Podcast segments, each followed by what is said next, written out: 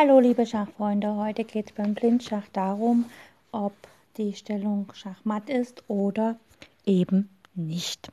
Gut, fangen wir gleich mit der ersten Stellung an, die ist ein bisschen komplizierter. Es steht ein Springer auf F6, ein Weißer, und es steht ein weißer Springer auf G6.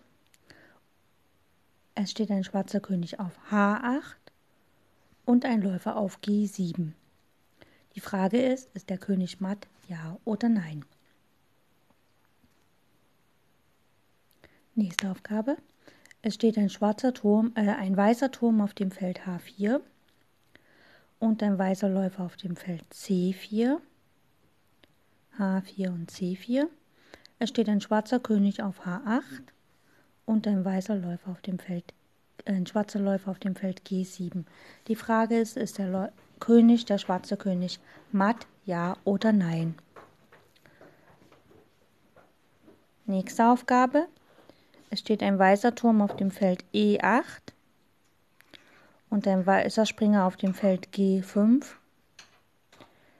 Dann steht ein schwarzer König auf dem Feld H8 und ein schwarzer Springer auf dem Feld G7. Die Frage ist, ist der schwarze König matt, ja oder nein? Die nächste Aufgabe, es steht ein weißer Turm auf dem Feld F8, ein weißer Springer auf dem Feld G6 ein Turm auf dem Feld H8 und ein Springer, ein schwarzer Springer, äh, nochmal, ein weißer Turm auf dem Feld E8, ein weißer Springer auf dem Feld, Quatsch, ein Turm auf F8, ein Springer auf G6, alle beide weiß, der weiße König auf G8 und ein weißer schwarz, der schwarze König auf G8 und der schwarze Läufer auf H7. Die Frage ist, ist der schwarze König matt?